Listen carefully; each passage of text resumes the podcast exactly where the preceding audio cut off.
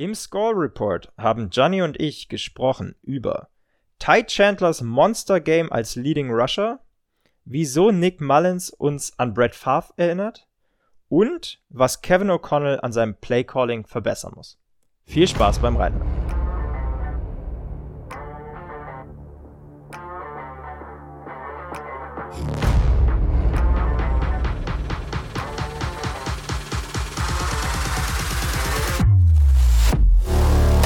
Schwarz, Rot, Purple and Gold. Der Minnesota Vikings Podcast mit Gianni und Freddy. Footballerei. Und damit herzlich willkommen zu einer neuen Folge Schwarz, Rot, Purple and Gold, dem Score Report zum Spiel bei den Bengals. Bittere 27 zu 24 Overtime Niederlage. Ähm, wir müssen es analysieren mit mir, Gianni natürlich, und wieder mal mit Freddy. Grüß dich. Moin. Ja, so was von bitter, ey. Ich sage dir.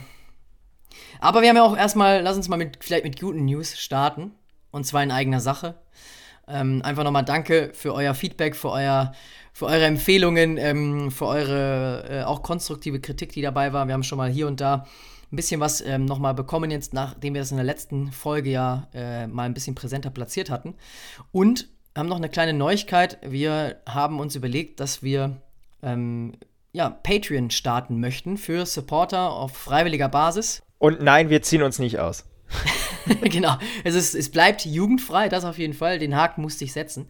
Aber uns geht es darum, dass wir einfach den Podcast, wir machen den ja hobbymäßig, Freddy und ich, das heißt Just for Fun, ähm, ist powered bei der Footballerei, aber äh, vielleicht da fragen auch immer viele, was heißt das eigentlich? Wir haben eigentlich mehr oder weniger nur das, den Vorteil, dass wir das Netzwerk ähm, äh, benutzen können, wenn wir Interviewpartner wie jetzt zum Beispiel mal mit Christoph Kröger nutzen können, aber ansonsten äh, haben wir da jetzt keine Werbeeinnahmen oder was auch immer, wollen wir auch gar nicht. Und ähm, mit Patreon geht es uns so ein bisschen darum, äh, wieder in den Podcast zu reinvestieren, damit wir auch einen besseren Podcast noch für euch machen können. Ähm, wir auch gemerkt haben, zum Beispiel PFF-Stats, wir gerne hinzuziehen möchten, äh, ist ja auch nicht ganz, ganz günstig, so eine Lizenz oder auch jetzt hier, worüber wir aufnehmen. Das kostet alles Geld ähm, und dementsprechend haben wir uns überlegt, gibt es ab sofort die Möglichkeit, uns zu unterstützen auf freiwilliger Basis. Das heißt, aktuell gibt es da auch noch keinen Content oder ähnliches. Wir arbeiten an Überlegungen ähm, und haben schon einige Ideen auch von euch bekommen, immer mal wieder. Äh, Stichwort Fantasy, Fußball-Bundesliga, äh, Fußball-Bundesliga sage ich schon, Football-Liga. Für nächstes Jahr zum Beispiel, das wäre eine Überlegung, dass man das sagt, exklusiv für Supporter. Ähm, wir hauen es euch einfach mal in die Show Notes rein und auch äh, in Social Media, in unsere Bio natürlich. Ähm, könnt ihr euch gerne anschauen. Ähm, aber wie gesagt, uns nochmal ganz wichtig dabei zu sagen, wir wollen damit kein Geld verdienen. Uns geht es einfach nur darum, das so ein bisschen zu reinvestieren, um nochmal einen besseren Podcast für euch zu liefern. Wir merken einfach, das macht Spaß, uns sowieso, weil wir einfach zwei Freunde sind, die über Vikings äh, sprechen, aber haben einfach auch super positives Feedback von euch immer wieder bekommen und auch gemerkt, dass es für einige doch mehr ist als nur ein Podcast, den sie mal ab und an hören, sondern auch so eine kleine so ein kleines Lebensritual oder ein Alltag äh, geworden. Kenne ich ja auch von meinem Lieblingspodcast. Von daher ähm, da einfach nur für euch die Transparenz. Ja, kann ich gar nicht mehr äh, zu sagen, hast du, glaube ich, äh, ausführlich erklärt. Ähm, ja, also macht uns Spaß. Uns geht, wie gesagt, nicht darum, Geld zu verdienen, aber damit wir das vielleicht demnächst, ähm, ja, noch ein bisschen äh, wertiger für euch gestalten können. Ähm, genau, freuen wir uns da natürlich äh, auch über euren Support an der Stelle. Und ja, jetzt müssen wir, glaube ich, leider einmal äh, auf das Spiel gegen die Bengals gucken. Ja, super bitter. Ich war ja äh, verhindert, ich konnte nicht schauen, wie viele uns auch geschrieben haben. Äh, manche haben mir bei Instagram geschrieben und haben dann gesagt, ah ja, ich weiß ja, äh, du guckst gar nicht, Mist, ähm, dann höre ich jetzt mal auf, dir zu schreiben, um mich zu spoilern. Äh, danke euch auf jeden Fall. Es hat auch geklappt. Ich habe heute Morgen dann, äh, wir nehmen ja jetzt am Sonntag nach dem Spiel auf, äh, mir das Game in 40 angeschaut und ja, war bisschen mau, muss ich sagen. Ich weiß nicht, Freddy, wie hast du es gemacht? Hast du es schauen können? Am Samstag war der Familiensegen dann, dann schief, dass du heute und gestern quasi schauen musst? Nee, das, äh, das ging erstaunlicherweise gut. Äh, nicht, also das, äh, ich glaube, da mittlerweile weiß meine Frau, wie viel Wert äh, ich auf Football lege und gerade auf die Vikings und äh, war dann so nett und hat auch noch die zweite Halbzeit mit mir gemeinsam durchgestanden, muss man ja ehrlicherweise sagen. Ähm, ich habe das ein oder andere Mal an dich gedacht, weil ich dachte, boah, also wenn Gianni das sieht, der wird sich so aufregen. Ähm, und Hab ich so auch. war's. Ja, genau. Aber normalerweise machen wir das halt gemeinsam. Und äh, ich konnte dir dann halt auch nicht schreiben, wie wir es sonst üblicherweise machen. Boah, war das bitter, ey. Also sowas von unnötig und auch einfach, dass man sich für ein eigentlich sehr, sehr gutes Spiel ähm, äh, für, die, für die meiste Zeit mit ein paar Ausnahmen äh, von Turnovern beispielsweise, aber dass man sich dafür dann einfach selber nicht belohnt und ähm, ja, so, so einfache, dumme Fehler macht und auch unglückliche Playcalls, solche Geschichten, gehen wir gleich einmal genauer drauf ein. Aber das äh, tut einfach weh, besonders äh, wenn man weiß, wie wichtig das Spiel ähm, für uns war, mit, mit der Möglichkeit eben selber die NFC North in der Hand zu haben. Äh, und das hat man jetzt mit dem Lions-Sieg so ein bisschen aus der Hand gegeben. Ja, was heißt ein bisschen? Ich glaube, der Zug ist abgefahren. Ähm, also ich bin da jetzt wieder mal der Realist. Und vielleicht auch Pessimist, okay, aber ich glaube jetzt mittlerweile eher Realist. Ähm, wir sind jetzt bei 7 und 7. Die Lions haben äh, kurz mal die Broncos zu Hause, ja, vernichtet, kann man schon sagen, irgendwie. Also beim Ergebnis über 40 gescored, wo wir mit Hängen und Würgen irgendwie äh, das Spiel fast gewonnen hätten, okay, aber halt es sah nicht jetzt so deutlich aus. Da merkt man schon, dass da nochmal ein Unterschied ist. Die Lions haben auch eine Rollercoaster-Season so ein bisschen, ne? Aber die haben jetzt zehn Siege, das heißt, die müssten jetzt alle drei verlieren. Klar, gegen uns zweimal sowieso, aber dann auch noch das dritte, weil ich jetzt gar nicht weiß, gegen wen gegen die spielen. Gegen die Cowboys. Also ah, okay, gut, das kann man verlieren. Aber da müssten wir halt auch gewinnen und dann kommt es auf Tiebreaker an und so. Also klar, wenn wir beides mal gegen die Lions gewinnen und so, macht schon Sinn. Aber es ist halt nicht mehr so ne, komplett in eigener Hand und wir müssen auch mal gegen die Packers noch erstmal gewinnen. Ja, also ich glaube auch, wir haben aktuell genug mit uns selber zu tun, wenn man mal ganz ehrlich ist. Ähm, ja, lass uns mal, lass uns mal drauf gucken. Eigentlich ging es gar nicht so schlecht los. Äh, die Bengals haben ganz guten ersten Drive hingelegt und trotzdem, wir haben es ja analysiert in der Preview, ähm, beziehungsweise in unserem Warm in der Warm-up-Folge. Ähm, ja, sehr hohe Red Zone äh, Touchdown Percentage, äh, die acht beste und äh, wir konnten sie zu nur drei Punkten halten. Äh, da schon mal ein kleiner Win für unsere Defense. Ähm, und generell eine sehr, sehr gute Defense in der ersten Halbzeit und dann hinten raus äh, sehr, sehr viele Yards und auch drei Touchdowns im, äh, im vierten Quarter zugelassen, was uns dann letztlich den Sieg gekostet hat. Aber ähm, ja, es ging gut los. Wir haben direkt geantwortet ähm, mit einem sehr guten ersten Drive, sehr starkes Run-Game, äh, Chandler direkt gut eingebunden äh, und dann auch direkt mit dem ersten Rushing äh, Touchdown von Ty Chandler, nachdem er vorher eine 16-Yard Reception gefangen hatte. Ähm, und das ist der erste Opening Quarter Touchdown seit Woche 5 gegen Kansas. Also, äh, ja, krass. Du meinst First Quarter, oder? Weil Opening Drive war sowieso der allererste diese Saison, haben Ach so, gesagt. ja, sorry. Ja, ja, also, das ist noch krasser eigentlich, wenn man überlegt, wir sind in Woche ja. 15. Erstes, erstes Quarter, ja. Und das war eigentlich so eine Stärke letztes Jahr. Ich erinnere mich noch, also mit Kirk Cousins haben wir die Opening Drives immer sehr sicher gespielt, richtig stark auch zu Ende gebracht vor allem. In dem Sinne 7-3 dann zu starten auswärts, wenn man weiß, du sagst ja immer wieder ganz gerne aus Football-Sicht, ist es wichtig, dass man in der zweiten Halbzeit dann den Ball bekommt und im ersten, in der ersten Hälfte so ein bisschen das Momentum rausnimmt. Und auch danach haben die Bengals ja nichts eingebracht und wir sahen eigentlich wieder ganz gut aus. Ich habe auch mir auch aufgeschrieben, Mullins sah ruhig aus, hier und da natürlich noch ein bisschen länger gebraucht. Ne? Im nächsten Drive, äh, kurz vorm Ende des First Quarter, wurde er dann auch gesackt zum ersten Mal. Ähm, und auch da war so ein bisschen, ja, natürlich nicht super viel Sicherheit, aber es hat sich schon okay, es sah schon okay aus, weil es ist auch schwierig in Cincinnati zu spielen. Das Stadion war laut. Von daher ist er eigentlich ganz gut reingekommen und generell sind wir ganz, ganz okay, würde ich auch sagen, gestartet, oder? Dann sind wir ins zweite Quarter. Ähm, Byron Murphy mit einem super starken Tackle for Loss gegen Chase Green ähm, und dann auch zum Third and Long äh, gezwungen sozusagen. Ähm, und dann haben, haben wir richtig Glück gehabt, schon das erste Mal in der Defense. Wir hatten mehrmals Glück gestern, ähm, auch wenn wir natürlich hier und da schlechte Entscheidungen getroffen haben. Aber da äh, Ball auf Jones, der super lange war, der den irgendwie nicht festhalten kann, ich weiß gar nicht warum. Und dann mussten die Bengals panten. Also eigentlich war das ein sicherer Touchdown schon. ja, er ist nicht ganz rangekommen einfach. Also hat, ihm hat ein Schritt, glaube ich, gefehlt. Ähm, der Ball von, von Browning vielleicht ein Mühe zu weit äh, oder halt äh, Jones einen Ticken zu langsam einfach, je nachdem, wie du es äh, wie du es willst, aber er kam irgendwie mit den Fingerspitzen dran, konnte den Ball nicht festhalten, Gott sei Dank. Ähm, und das eigentlich was, was man diese Saison selten gesehen hat, äh, eine wirklich busted Coverage von, äh, von unserer Defense. Ähm, da dann zu dem Zeitpunkt Glück gehabt. Ähm, ja. Und dann in unserem Drive dann ein Wangu mit dem ersten Run, ist auch eigentlich der einzige, glaube ich, gewesen, den er so im Spiel bekommen hat, weil äh, Ty Chandler einfach ein Monster-Game hatte.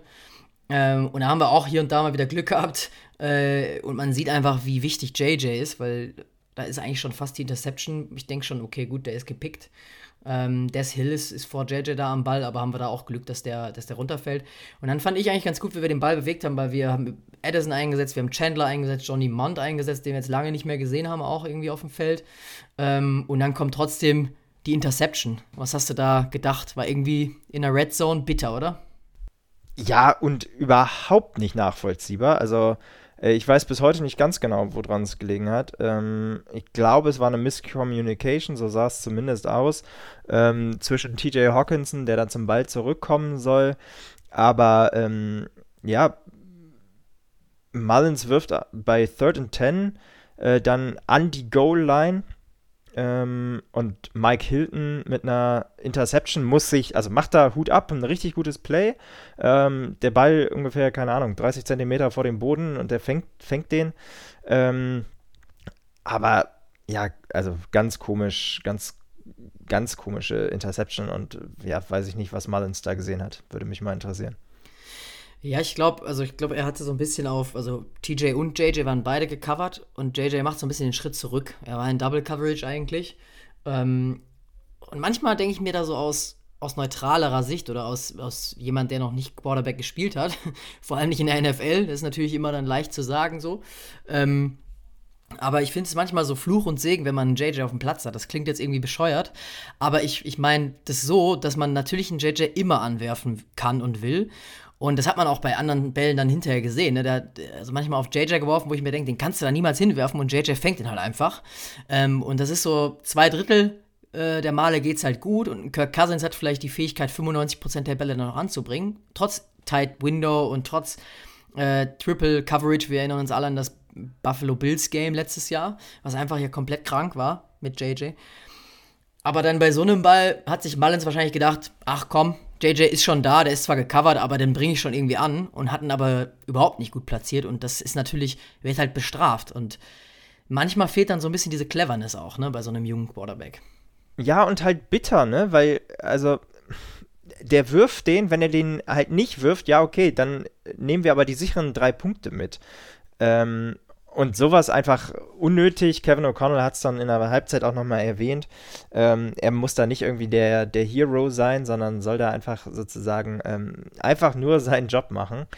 Ähm, ja, und an der Stelle wäre es dann halt smart gewesen und das weiß ein erfahrener Quarterback dann eben auch, den Ball ähm, ja, im Best Case wegzuwerfen oder sonst halt den Sack zu nehmen auch. Ähm, aber nichts zu forcen, gerade in der Red Zone, wo einfach nochmal auch die, ähm, die Räume natürlich deutlich enger sind als sonst auf dem Feld. Ja, und eigentlich, das war ja so ein bisschen die Überlegung auch von mir immer, zu sagen, okay, Nick Mullins, der ist erfahrener als ein Jaron Hall. Das heißt, ihm sollten eigentlich, natürlich jetzt ist er kein Kirk Cousins, aber er hat eher so ein bisschen das Mindset, meiner Meinung nach, sollte er haben, auf die sichereren Bälle zu gehen und sowas jetzt nicht zu erzwingen. Und er hat auch vorher gesagt, dass ihn Kirk Cousins viel ähm, vorbereitet hat bei der oder geholfen hat bei der Vorbereitung aufs Bengals Game, dass seine Expertise hilft. Er auch immer viel mit Brad Favre sich austauscht, das wusste ich vorher auch nicht. Das ist das Problem. Das ist genau das Problem. also tatsächlich so, Brett, Brett Favre ist so derjenige, wenn du so gestern das Spiel komplett gesehen hast, dann finde ich, hat er einen so ein bisschen an Brett Favre erinnert. Also er macht halt so komplett verrückte äh, äh, Würfe, obwohl er getackelt wird. Ähm, ist, hat halt diese Gunslinger-Mentality. Ähm, und das hat bei einem Brett Favre oft sehr gut funktioniert und ab und zu halt auch nicht. Und dann hast du halt diese Spiele, wo er auch mal drei Interceptions geworfen hat. War dann oft nicht so schlimm, weil er halt auch für vier Touchdowns geworfen hat.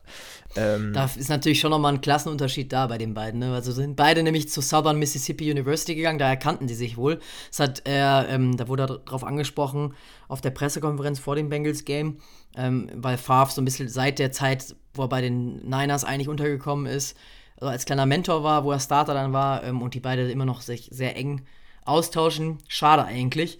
Ähm, wir haben in Glück, die Defense ist da wieder, hat dann wieder einen Schritt nach vorne gemacht. Ähm, und Neil Hunter hat dann direkt einen Sack, äh, ordentlich Druck auf äh, Browning gemacht. Ähm, was für ein Hit war das eigentlich? Also der hat den wirklich es war keine Flagge zum Glück, hat es clever gemacht, aber er hat ihn einfach zerstört fast.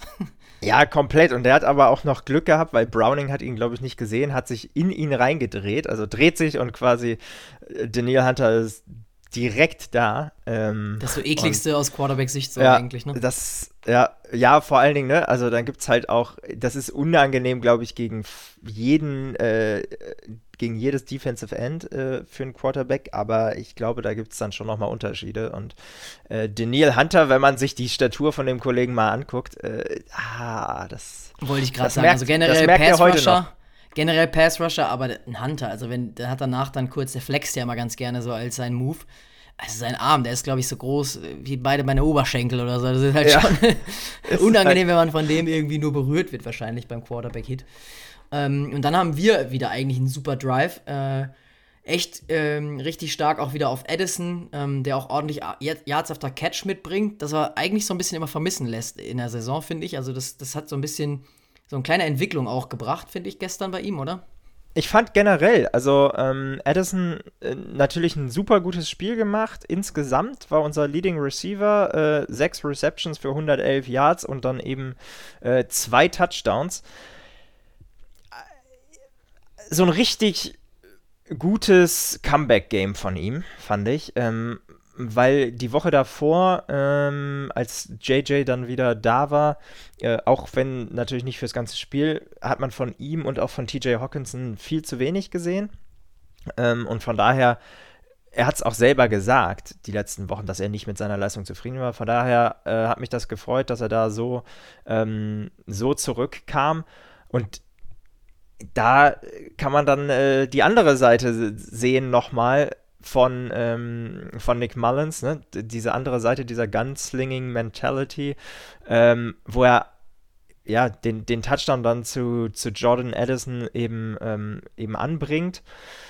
Trotzdem müssen wir einmal auf dem Weg dahin sprechen. Also, ähm, ich, ich verstehe nicht, Justin Jefferson ähm, hat, einen, hat einen richtig guten Catch. Warum läuft der nicht raus? Der, also der, kurz vor der Seitenlinie, der kann den Schritt rausmachen, hat dann vielleicht ein Yard weniger, versucht das First Down zu holen vielleicht, das verstehe ich noch, kriegt es leider nicht, zwei Yards short, glaube ich. Ähm, und lässt aber die, die Playclock am Laufen. Die Vikings müssen dafür dann eine, eine Timeout nehmen. Ähm, und Mullins dann eben diese Interception geworfen, als er versucht, den Ball wegzuwerfen. Auf einem liegenden Defensive Tackle, also der Kollege liegt da schon, Mullins versucht den Ball wegzuwerfen und man sieht die Szene danach auch.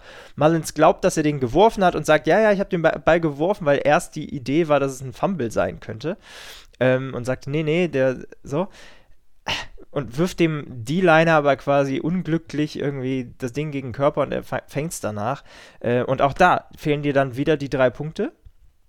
Ähm, und insgesamt dann halt schon das zweite Drive in Folge, äh, wo wir in der Red Zone oder beziehungsweise mit Scoring Opportunity, in der Red Zone glaube ich noch nicht, ähm, den Ball an die Bengals geben. Ähm, und das kostet dich dann halt in Summe sechs Punkte, ne? Ja, das wird halt gegen die Bengals auswärts bestraft. Also du kannst eigentlich dann mit, sagen wir mal, mindestens 10-3, 13-3 vielleicht, wenn es gut läuft, sogar 14-3 in die, in die Pause gehen. Es sieht trotzdem immer noch gut aus in dem Moment, aber ich fand auch so ein bisschen, was ich mir hier das erste Mal aufgeschrieben habe, es sind ja zwei Sacks hintereinander, glaube ich, wenn ich richtig ähm, mir es notiert habe. Und da finde ich, muss Kevin O'Connell auch so ein bisschen cleverer wieder. Kommen wir hier sicherlich gleich nochmal drauf, aber auch hier muss er, finde ich, Mullins besser helfen. Er hat die ganze Zeit immer in den letzten Wochen gesagt, gerade als ehemaliger Quarterback äh, in der NFL oder von mir aus auch äh, Ersatzquarterback, weiß er ja, was die Jungs da leisten müssen, besser als keine andere. Also er ist jetzt, kann sich vielleicht weniger in Jeff, Jeff, äh, Justin Jefferson oder Jordan Addison reinversetzen.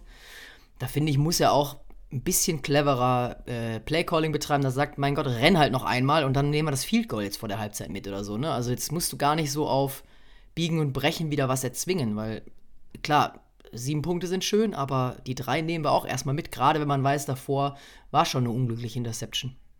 Ja, und so wie unsere Defense gespielt hat, halt auch einfach, ne? Also, ähm, die Bengals haben ja gar nichts hinbekommen außerhalb von diesem ersten Drive zu dem Zeitpunkt. Und dann bin ich bei dir. Dann entweder einen sicheren Play-Call oder du musst halt Nick Mullins so sehr vertrauen. Ähm, und dieses Vertrauen zeigt er dir halt leider nicht. Und auch nicht, indem er dann in dem Drive vorher so eine Interception wirft in der Red Zone. Ähm, einfach besonders unglücklich, besonders weil wir dann in der zweiten Halbzeit direkt den Ball bekommen haben und dieses typische ähm, Double Dipping äh, hätten betreiben können, was ja super geil ist.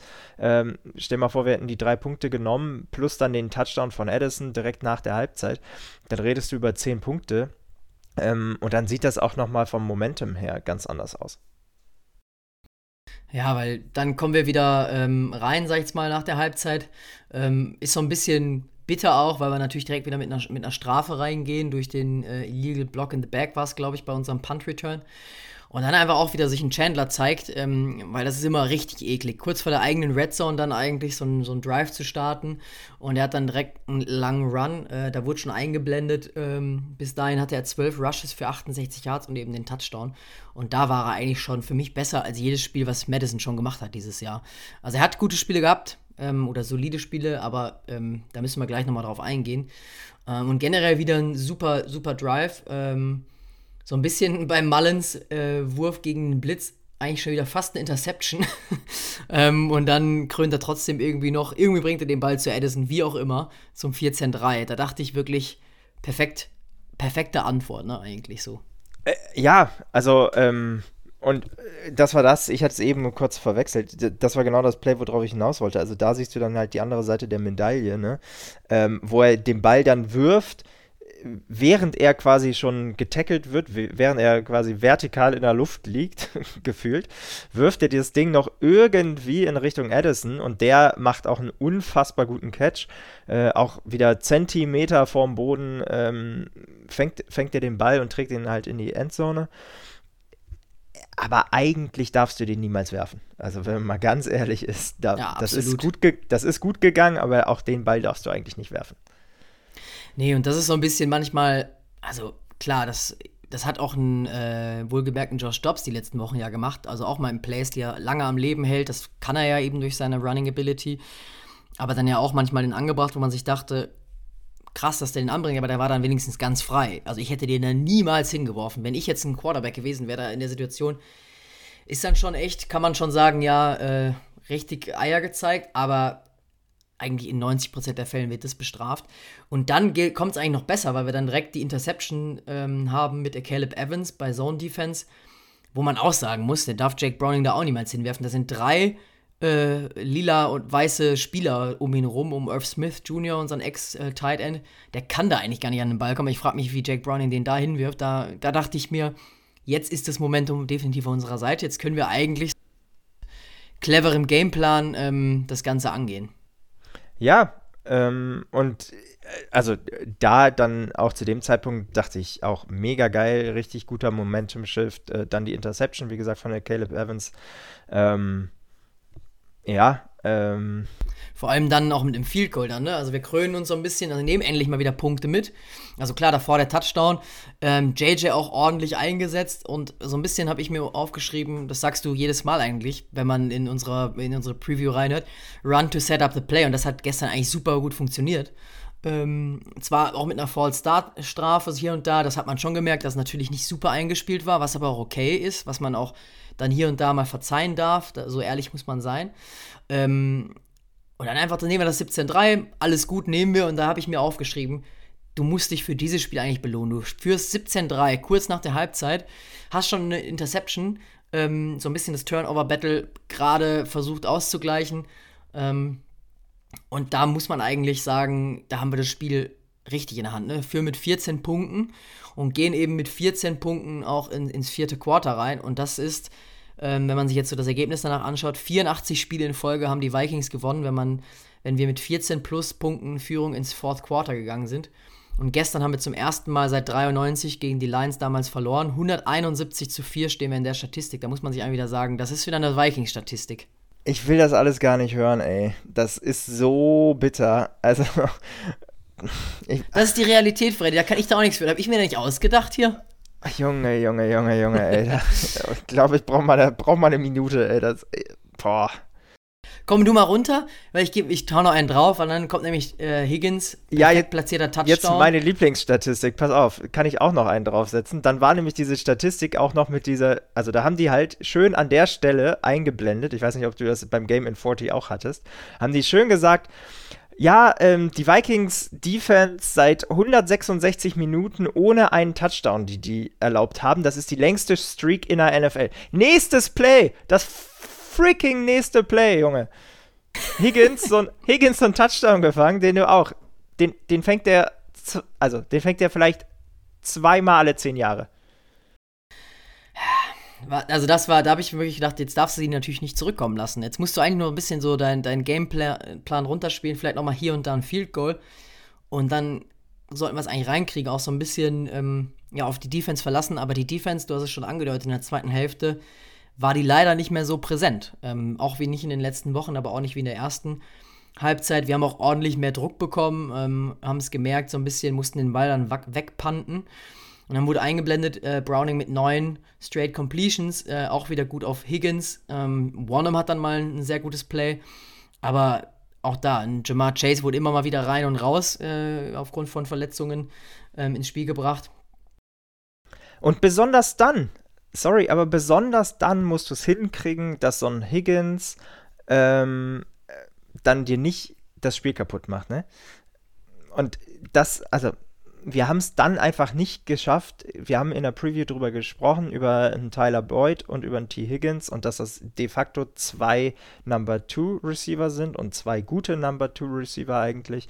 Ähm, und dann, wenn Chase draus war, dann musst du dich auf die konzentrieren. Und das haben wir einfach die ganze Zeit nicht gebacken bekommen. Also zumindest dann in der zweiten Halbzeit nicht. Ja, weil Receiving, wenn man sich so anschaut, äh, Higgins und auch Boyd, also Higgins hat nur vier Receptions, ne? Also zwei Touchdowns und äh, vier, vier Receptions, davon sind einfach mal die Hälfte Touchdowns. Ähm, 21 ist der längste. Tyler Boyd hat auch nur zwei Receptions. Da sind äh, auch plötzlich Namen aufgetaucht, muss ich ehrlicherweise sagen. Kann dich nicht Mitchell Wilcox oder Tanner Hudson, fünf Receptions. Der hat mehr als, als Chase oder Higgins ähm, haben das natürlich wieder gut verteilt. Das haben wir in unserer Preview gesagt, dass die da insgesamt, glaube ich, zwei, vier, sechs, acht, zehn, elf verschiedene Receiver haben. Ähm, das war so ein bisschen die Stärke, was die Bengals ausgespielt haben. Trotzdem, der nächste Touchdown ist dann eben Rushing Touchdown, wo man sagen muss, Ivan Pace hat das super verteidigt eigentlich und Mixon streckt den Arm nur aus beim zweiten Versuch und äh, ja, trotzdem Touchdown. Ne? Da dachte man sich auch, irgendwie hilft gerade gar nichts mehr. Nee, vor allen Dingen, also wie du gesagt hast, Ivan Pace Jr. Äh, tackelt den äh, zwei Yards vor der, vor, der, ähm, vor der Endzone und dann dauert das gefühlt Minuten, bis so die Second Wave an, an Defendern kommt. Ich glaube, Daniel Hunter war das, der dann ähm, auch noch an Mixen dran war und Mixen einfach auch da zeigt er einfach, dass er auch ein richtig starker Running Back ist. Ne? Einfach äh, nicht runtergegangen, ähm, ja, unaufhaltbar gefühlt an der Stelle ähm, und läuft dann, in die, läuft dann in die Endzone. Da muss man ehrlicherweise auch sagen, da ist Strength gegen Strength an der Stelle, dann muss es auch okay sein. Ähm, die werden auch bezahlt, die Jungs. Ähm, da, mit dem Touchdown musst du dann leben, ehrlicherweise. Ähm, also da gab es andere, da gab andere Spiele, äh, Spielzüge, wo wir uns hätten klüger anstellen dürfen. Ja, aber es ist halt einfach bitter, weil man hat, man hat Fourth Down quasi schon. Wir haben sie an der Goal-Line eigentlich gestoppt und dann Ivan Pace hat ihn auch schon. also ein bisschen so anderthalb Beine sind schon gestoppt und das halbe Bein von, oder der Arm in dem Falle von, von Mixon scored dann doch zum Ausgleich 17-17. Das Gute ist, wir antworten direkt mit einem Touchdown äh, und komplett irre auch. Also das war eigentlich nochmal kranker, weil den äh, da anzubringen, äh, alle sind gedeckt, Mullins weiß überhaupt nicht, was er machen soll und da ist es dann wieder auch positiv, dass er standhaft bleibt, dass er sagt, er gibt den Ball nicht auf. Kann auch wieder komplett ins Auge gehen, ne, den auf Edison so anzubringen. Und da bin ich auch mal stolz auf Edison, weil das hätte er, glaube ich, von den, den, letzten paar Wochen nicht gemacht. Er hätte in den letzten paar Wochen hätte sich das irgendwie klauen lassen noch. Ist ja auch schon vorgekommen in dieser Saison. Und das ist so einer der Lichtblicke gestern gewesen für mich, dass er vielleicht auch den nächsten Schritt jetzt gemacht hat als Receiver. Auch wenn man echt sagen muss, Nick Mullins äh, komplett geisteskrank, wie Brett Favre wieder mal, hat er den da hingeworfen, ne? Ja, also wirklich genau so. Ähm, und an der Stelle sehr, sehr stark. Auch da können wir wieder darüber reden, ob er den überhaupt werfen darf oder nicht. Ähm, aber ein, ein, starker Pass dann letzten Endes und eine noch bessere ähm, Reception. Trotzdem äh, würde ich, würd ich ihn da bitten, wenn er die nächsten Wochen spielt, äh, auch darüber müssen wir nochmal sprechen, aber selbst wenn er da die nächsten Wochen spielt, dass er das bitte unterlässt. Und dann kommen wir zu einem Play, also da waren noch 3 Minuten 48 zu spielen, wir führen mit 24-17, denkt man sich, okay, gut, jetzt sind die Bengals richtig unter Druck, klar, spielen zu Hause, da ist natürlich Feuer drin. Und dann macht Higgins den Touchdown, also das ist ja, also das ist auch wieder, das ist klar, dass das gegen uns ist. Ähm, ich habe es heute schon bei, bei Instagram gepostet, da fällt einem einfach auch nichts mehr zu ein, ne? Also der, der ist ganz frei in dem Sinne. Also Caleb Evans ähm, ist leider ein bisschen zu weit weg, ist aber auch okay. Da muss man sagen, Higgins hat eh ein gutes Spiel hinter sich bis dato schon. Ähm, fängt ihn auch gut. Aber man denkt sich halt, ja gut, die sind halt jetzt in der Red Zone. Aber der dreht sich einfach im Fall mit dem Arm und kriegt es irgendwie noch an den, an den Goalpost oder an den äh, an, an Pylon zum Touchdown, wo man sich denkt, das, das geht gar nicht eigentlich physisch. Ja, physikalisch. Und, ja, aber auch beides nicht. aber auch an der Stelle, also das sind halt Ausnahme, also ist klar, dass es gegen uns funktioniert äh, und passiert vor allen Dingen. Äh, das mal das Erste. Aber das sind solche Ausnahmespieler und auch dann Plays, den macht er einmal in, in seiner Karriere so. Natürlich gegen uns. Und trotzdem auch an der Stelle wieder Hut ab. Also das kannst du dir ja nicht ausmalen, dass du so einen Touchdown abgibst. Das kannst du dir ähm, nicht mal ähm, ausdenken. Ja. Nicht mal die Scriptwriter. Ja. Und die sind ja bekanntlich schon relativ kreativ, ne? Aber das. Und immer gegen uns irgendwie. Ja, aber das kannst du dir wirklich nicht ausdenken. Ähm, und da muss man auch einfach den Hut ziehen an der, an der Stelle. Mega krankes Play. Ähm, was ich dann eigentlich noch krasser fand, ist, dass wir es dann wieder schaffen, zurückzukommen. Ähm, aber ja, ekelhaft. Oh, ich weiß jetzt gar nicht mehr, was ich hier sagen soll. ähm, ich bin echt äh, so ein bisschen lost bei der, bei der Niederlage, weil jetzt le lebe ich gerade wieder auf und äh, da an der Stelle auch nochmal gesagt. Also die, deswegen glaube ich, weiß ich auch, warum ich das nicht im Real Life schauen kann eigentlich. Ich weiß nicht, ob ich das nächste Mal nochmal so machen werde, weil ich war dann saß dann da die ganze Zeit so, boah, also das müssen die gewinnen. Ich gucke jetzt Ergebnis. Und dann so, nein, ich schaue mir weiter das, das, Game in 40 an, ganz entspannt, sind noch 20 Minuten, die Vikings werden es schon schaffen. So ein bisschen so auch wieder dieses wie im Live-Moment. Äh, da will ich mir eigentlich dann so dieses, mein Herz so ein bisschen schonen dadurch. Ähm, weil dann haben wir eigentlich gar nichts mehr zustande gebracht, sozusagen, haben wir auch nur 20 Sekunden von der Uhr genommen, weil Trey Hendrickson uns sackt, äh, Personal Career High eingestellt. Äh, Natürlich. 15 Sacks. 15 Sacks an der Stelle, klar. Ich meine, ist schon ein starker Spieler, haben wir auch gesagt. Und Darius Saw hat ihn aber eigentlich schon geschlagen in dem Moment, aber trotzdem kommt er irgendwie noch vorbei. Ähm, und die Bengals knien es dann in die Overtime. Ähm, die Bengals bekommen das erste da müssen Mal. Wir vorher, müssen wir vorher noch einmal, also ein fettes Shoutout an äh, Najee Thompson im, im Special Teams, weil wenn der nicht so, der also ich weiß nicht, ob du den Punt gesehen hast im Game in 40, aber wir machen einen relativ, also einen vernünftigen Punt ähm, die Bengals hätten, glaube ich, noch 20 Sekunden gehabt und brauchen gar nicht mehr so weit, um, also zwei, zweimal 10 Yards und dann können die einen Field Goal kicken und dann geht es gar nicht erst in Overtime. So. Und das war meine Sorge. Und dann macht Najee Thompson ein mega krankes Play, nimmt also den eigenen den Bengals-Verteidiger schubst er in den Punt-Returner rein, was sonst, wenn er direkt den Punt-Returner ähm, ja, äh, interferiert hätte, wäre das ähm, äh, ja, wäre das eine ne Penalty gewesen an der Stelle. Macht das mega smart, ähm, vermeidet so quasi eine ne Flag und eine deutlich bessere Field Position nochmal. Ähm, und ein super wichtiges Under-the-Radar-Play an der Stelle, ähm, weil sonst hätten die echt eine gute Chance gehabt auf das Field Goal schon an der Stelle. Ja, weiß nicht, ob mir das im Nachhinein sogar lieber, lieber gewesen wäre. Weil ja, dann gehen wir in Overtime. Ja. äh, wir second Browning sofort ähm, bei Second Down. Äh, Jonathan Bullard ähm, da. Bei Dritter und 18 haben wir eigentlich wieder einen Sack von Hunter, ähm, wo ich mich frage, wie der den eigentlich, äh, wo der dann noch rauskommt. Aber der lange Ball kommt zum Glück nicht an. Ähm, und dann haben wir eigentlich eine gute Feldposition. Und da haben wir auch richtig Glück, ne? Also, da, ah, da bin ich mir eigentlich, muss man fairerweise sagen, an der Stelle äh, ist das Pass Interference meiner Meinung nach von der Caleb Evans, der, ähm, der da am Trikot hält. Ich hätte mich auch richtig, also die komplette Bengals Sideline ist komplett ausgerastet, das ganze Stadion. Ähm, und da hätten wir uns, glaube ich, auch gut aufgeregt. Ähm, an der Stelle dachte ich, ganz ehrlich, also wenn das nicht gecallt wird, dann kann jetzt hier eigentlich nichts mehr schieflaufen. Dann musst du das Ding jetzt gewinnen. Ich glaube, Adrian Franke, ich weiß gar nicht, ob es darauf bezogen war, aber er hatte dann mit, mit Hinblick auf die Overtime ähm, irgendwie einen Tweet abgesetzt und gesagt, irgendwie, also wenn wir eins von der NFL und den Vikings gelernt haben, dann kommt jetzt ein Defensive Touchdown von den Vikings. Ähm, kam in dem Sinne ja nicht. Äh, Spoiler Alert natürlich hier an der Stelle, überraschenderweise. Wir kommen jetzt mal zur Szene des, des Spiels eigentlich, oder? Boah, hör ähm, auf, ich ich wollte gerade sagen, ich sehe schon deinen Blick. Äh, wir haben Fourth and Inches. Wir packen bei, bei Third Down quasi den, den Tush-Push aus, den Brotherly äh, Push, wie auch immer ihr ihn nennen wollt. Macht's, wie ihr wollt. Ähm, den Wikinger-Push von mir aus bei uns. Und ja, bei, bei uns eher so bei uns eher so den, ich weiß auch nicht, Wide Receiver, leichtester Typ überhaupt Push. Oh, und bei Fourth and Inches packen wir dann nochmal genau das gleiche Play drauf. Ähm, was, hast du, was hast du gedacht? Was ging da in dir vor, Freddy? Nimm uns mal also, mit. Nee, das willst du, glaube ich, nicht. Also ich saß zu dem Zeitpunkt, äh, ich saß eigentlich auf der Couch, stand zu dem Zeitpunkt schon mal, hatte so einen Puls von ungefähr 200.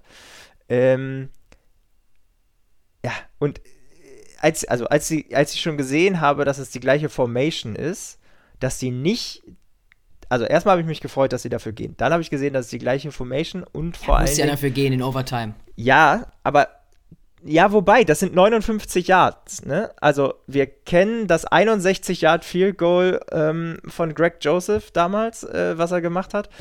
Also, das wäre auch nicht komplett abwegig gewesen, aber ich fand es schon gut, dass wir dafür gegangen sind. So. Aber als ich dann gesehen habe, das gleiche Personal nochmal mit der gleichen Formation dachte ich, okay, jetzt irgendein, irgendein geiler, abgefahrener äh, Trickplay, ein Pass, keine Ahnung, irgendwas.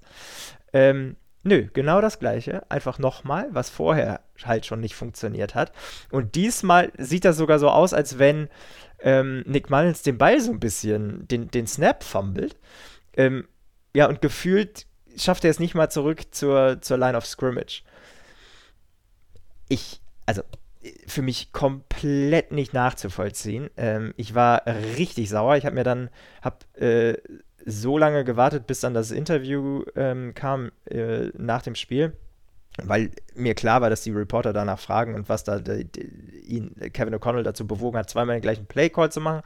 Und er sagt halt, okay, er wollte nicht wechseln, weil er das gleiche, weil er nicht der Defense die Möglichkeit geben wollte, wenn die Vikings das Personnel wechseln, dass die auch in quasi eine Prevent-Goal-Line-Defense wechseln und die schweren Jungs aufs Feld bringen. Ähm, trotzdem glaube ich, also mal ganz ehrlich, wenn du da vielleicht Nick Mullins nicht mit einem 181 Pound schweren ähm, Powell pusht, sondern keine Ahnung, vielleicht halt irgendwie einen O-Liner nimmst oder von mir aus auch Ty Chandler oder wen auch immer, ähm, dann, dann geht das Ding locker über die Line to gain. Ach, ich weiß es nicht, ey. Er hat dann auch noch auf der Pressekonferenz ergänzt, dass er einfach ähm, nicht rückwärts gehen wollte. Das heißt, er wollte jetzt irgendwie keinen Handoff machen, wo er da vielleicht dann, weil ihm nur meinte, ähm, meinte er, vier, fünf Inches fehlen. Das heißt, es geht wirklich da um Zentimeter im wahrsten Sinne des Wortes. Und wenn er den Ball natürlich an Chandler jetzt übergibt oder so, dann geht er erstmal ein, zwei Yards wieder zurück und dann ist die Gefahr in Anführungsstrichen größer, ich meine, normalerweise ist es auch so. Fourth and Inches, ganz ehrlich, das, das konverten wir auch so normalerweise äh, in, in Ich weiß gar nicht, was die, ich weiß gar nicht, was die Percentage ist, aber genau. Also normalerweise wahrscheinlich irgendwie ein, eine Percentage, dass du das schaffst von über 90 Prozent. Aber ich denke mir halt, also klar, beim, beim zweiten, okay, das kann man dann auch nachvollziehen, so ein bisschen die Begründung, aber ich denke mir halt, beim ersten ist es schon dumm, das so zu callen. Was ist mit dem CJ Ham zum Beispiel? War der überhaupt gestern gar nicht im Kader oder was war mit dem zum Beispiel? Das ist doch klassisch für so ein Play. Gib dem das Ding, der muss sich nur strecken, der muss nur den Arm ausstrecken, äh, der muss nur umfallen und das Ding ist ein First Down. Ja, es gibt ja tausend Varianten. Also es ist natürlich auch einfach dann hier zu sitzen, irgendwie schön im äh, Warmen und irgendwie nach dem Spiel und zu sagen, ich hätte alles besser gewusst. Klar, ist einfach. Ähm, aber ich kriege ja auch nicht das Gehalt von Kevin O'Connell. So. Ähm, ich meine, du kannst, es gibt eineinhalb Millionen Optionen. Du kannst halt, äh, weiß ich nicht, nimm, nimm, mach einen Direct Snap to, zu Ty Chandler. So hat er seinen ersten Touchdown diese Saison gemacht. So, zack, dann hast du schon nicht das Problem, sage ich mal in Anführungsstrichen, dass äh, du den Ball nochmal zwei Yards nach hinten gibst, aber hast jemanden da, der irgendwie es gewohnt ist, nochmal nach Contact zwei, drei Yards zu bekommen und nicht wie, sorry, aber Nick Mullins dann in der Situation den ähm, Snap zu, zu barbeln, zu fummeln, wie auch immer. Ähm, und der fällt dann halt so seitlich um wie so ein Baumstamm, ne? Also. Schon bitter. Ich meine, man muss dazu sagen, auf Twitter und generell in Social Media kamen dann direkt super viele Tweets von wegen äh, Feuer Kevin O'Connell, das kann nicht sein. Ähm, ich muss da auch nochmal ihm so ein bisschen schützen, weil er ist einfach noch ein junger Coach. Er ist zwar in seiner dritten Saison jetzt, ähm, so, oder der zweiten, zweite Saison sogar erst, guck mal. Äh, also ist jetzt letztes Jahr eben Rookie gewesen, hat da 13 äh, Siege geholt mit uns und jetzt hat einfach immer mal wieder auch Plays drin. Das zieht sich durch die ganze Saison, die komplett Grütze sind, wo man sich fragt, was, was machen die im Training? Das kann im Training noch nicht klappen gegen eine Brian Flores Defense auch zum Beispiel. Aber man muss trotzdem auch sagen, das sind Momente, da lernt er raus, hoffentlich. Und es ist ja schon irgendwie so ein bisschen auch, manchmal, es geht um Zentimeter. Das heißt, es kann am Ende auch klappen. Und dann ist er der Held, weil er eben noch die drei, vier Yards rausholt und nicht das Field Goal bei 59 Yards, sondern vielleicht bei 52 Yards geht. Und dann ist er der gefeierte Held. Und manchmal ist da mir Licht und Schatten sehr nah beieinander. Ja, absolut. Und ich bin auch immer kein Fan davon. Also ich bin zwar jemand, der selber, glaube ich, äh, eine sehr schwarz und weiße Meinung hat oft, aber ähm, ich bin kein Fan davon, ähm, da jetzt äh, zu fordern, Kevin O'Connell rauszuschmeißen. Also das finde ich dann ein bisschen sehr drastisch. Ähm, und man muss auch mal sagen, also ohne ihn würden wir sicherlich auch nicht 7 und 7 stehen. Ähm, mit, also den Job, den er beispielsweise in den ersten Spielen mit, äh, mit Josh Dobbs gemacht hat ähm, und auch von sehr, sehr vielen Playcalls von ihm haben wir einfach auch profitiert. Ähm, jetzt hat es eben leider nicht äh, geklappt, wie du gesagt hast. Wenn das klappt, dann redet kein Mensch darüber, beziehungsweise nur, was für ein gutsy Playcall das war und äh, wie super er das gemacht hat und äh, dass er die Eier gehabt hat, zweimal hintereinander das gleiche Play zu callen. Also ähm, da muss man, glaube ich, ein Deswegen, bisschen, vorsichtig, ja. bisschen vorsichtig sein. Es ist halt, ist halt oft in der NFL und gerade auch so ein bisschen da draußen die Leute, die halt nur schreiben und nicht irgendwie selber einander sitzen in der Situation. Ähm, Finde ich auch manchmal ein bisschen schwierig zwei Entscheidungen, die Kevin O'Connell jetzt äh, treffen muss. Und das ist vielleicht ein guter Abschluss.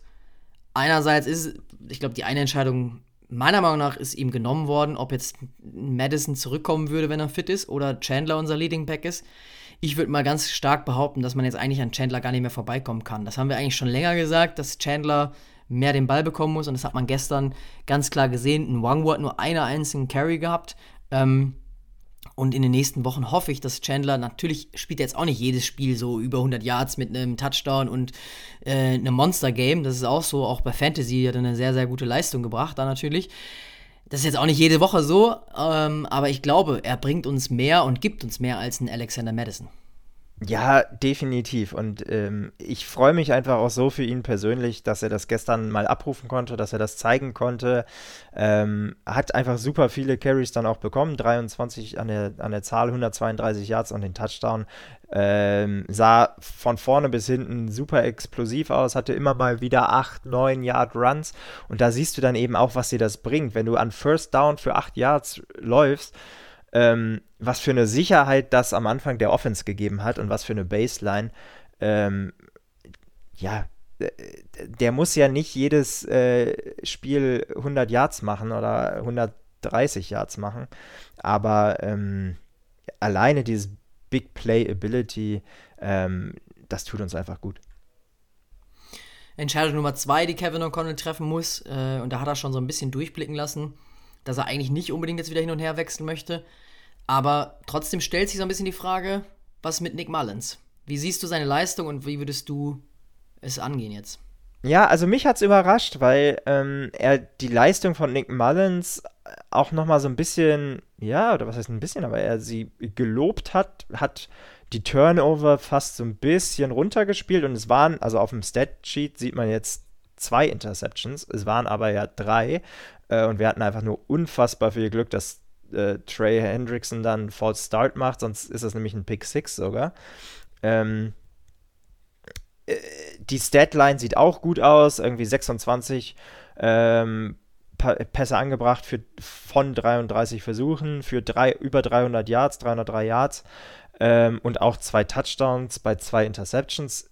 Das ist erstmal okay, aber wenn du gesehen hast, ähm, was da auch für Würfe dabei waren, ähm, also wir hätten uns auch nicht beschweren können, wenn da am Ende vier Interceptions stehen oder fünf sogar. Ich meine, drei hat er wirklich geworfen äh, und äh, dann gab es auch den einen oder anderen Throw, ähm, der hätte eigentlich auch intercepted gehört, wenn man mal ganz ehrlich ist. Und äh, also ich fand, Kevin O'Connell hat sich da sehr, sehr schnell quasi festgelegt dafür, was das für ein Spiel war. Ich habe es nicht ganz so positiv gesehen.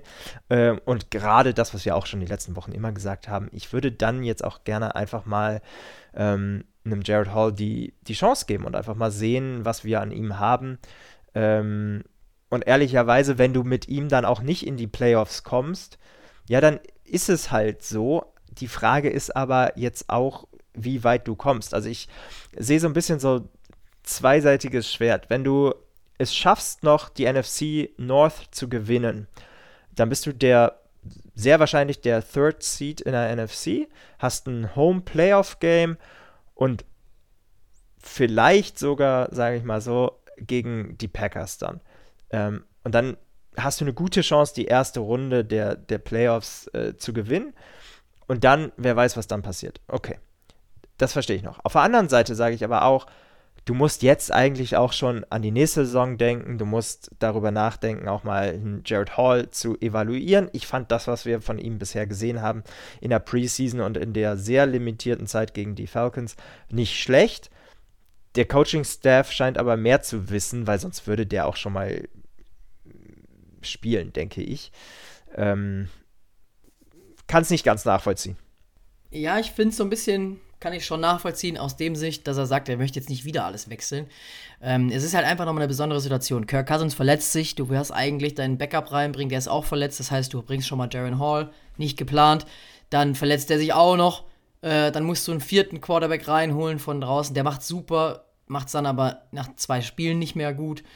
Dann musst du wieder wechseln, dann gibt es Diskussionen, jetzt schon wieder zu wechseln. Ich glaube, wenn man sich jetzt mal nur die Statistiken anschaut, klar, er hat natürlich Spiele, Spielzüge drin gehabt, die sind, gehen gar nicht.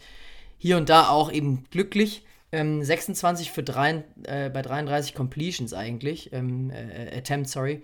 303 Yards, also es ist eigentlich schon statistisch auch gut oder in Ordnung. Und ich glaube, wenn wir es, das haben wir die letzten Wochen ja immer gesagt. Ich glaube, gegen die ähm, Broncos zum Beispiel hätten wir mit so einer Leistung gewonnen auf Quarterback. Und das war das, was uns ein Nick Mullins gegenüber einen Josh Dobbs gibt ich glaube, ein Jaron Hall ist einfach zu sehr in der NFL nochmal ein Fragezeichen. Und solange du eben in die Playoffs kommen kannst, und ich glaube auch, ich bin immer noch fest davon überzeugt, dass wir in die Playoffs kommen, ähm, da reichen uns zwei Siege wahrscheinlich, äh, wenn nicht so, vielleicht sogar einer, je nachdem, was die Packers noch so machen.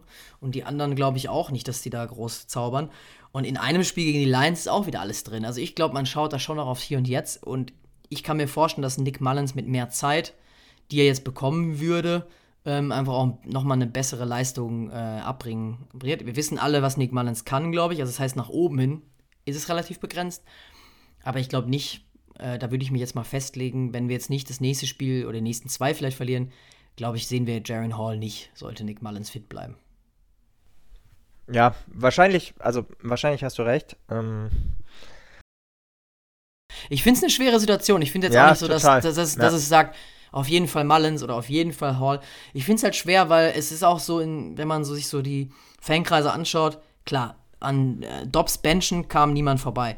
Dann war aber auch viele so, jetzt gib uns Hall, gib uns Hall. Am Ende, wenn wir aber dann mit dem zwei Spiele verlieren, weiß ich genau, dass es Leute wieder geben wird, die sagen, ja toll, mit Hall äh, gewinnst ja keinen Blumentopf, super, hätt's ja wissen müssen. So, es ist halt nicht immer so dieses Schwarz-Weiß, es muss ja halt auch mal den angucken. Ich finde, Nick Mullins gibt uns gerade mehr Möglichkeiten, glaube ich, das Spiel zu gewinnen, als ein Dobbs sowieso, aber auch vielleicht als ein Hall.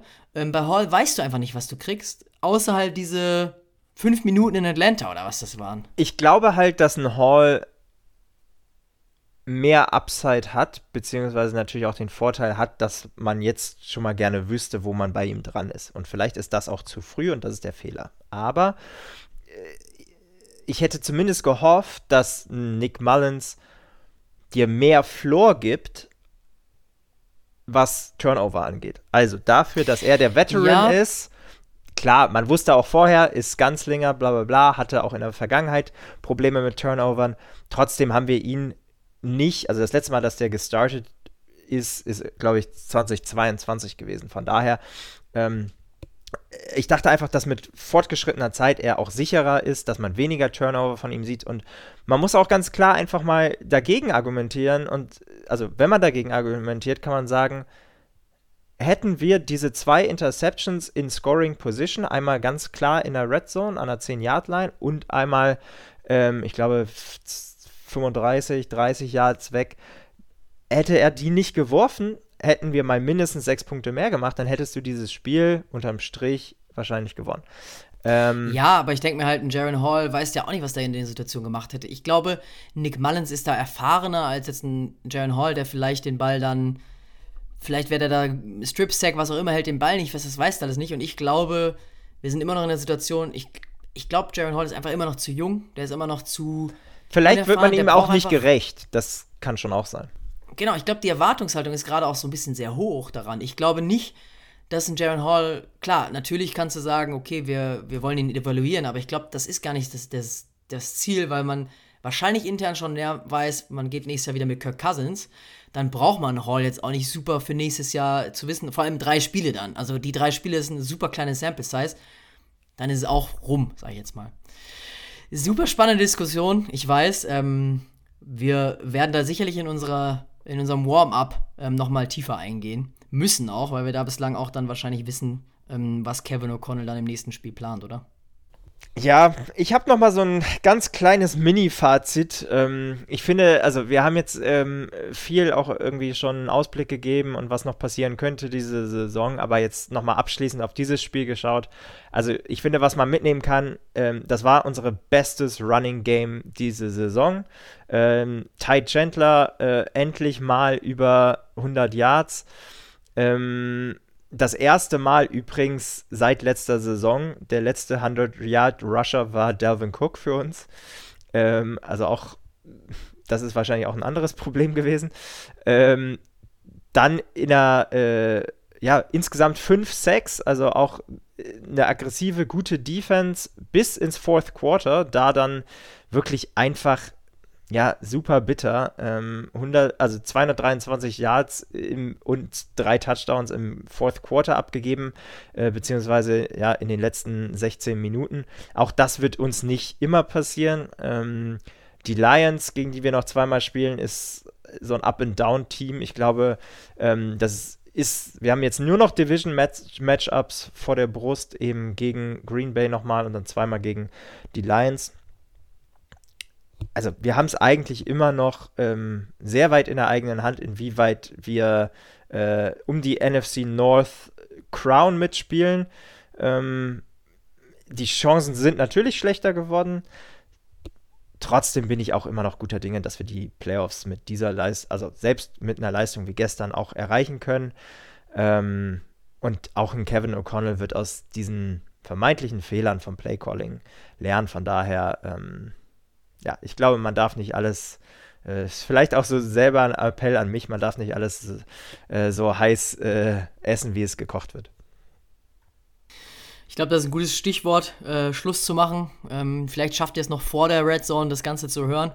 Ähm, wir schauen uns auf jeden Fall die Packers jetzt gleich um 19 Uhr an gegen Tampa. Und dann sind wir auch schon wieder ein bisschen schlauer. Ansonsten bis Go Donnerstag. ja, auf jeden Fall. Go Bucks heute mal. Äh, bis Donnerstag, bis zum Warm-up. Skol. Skol.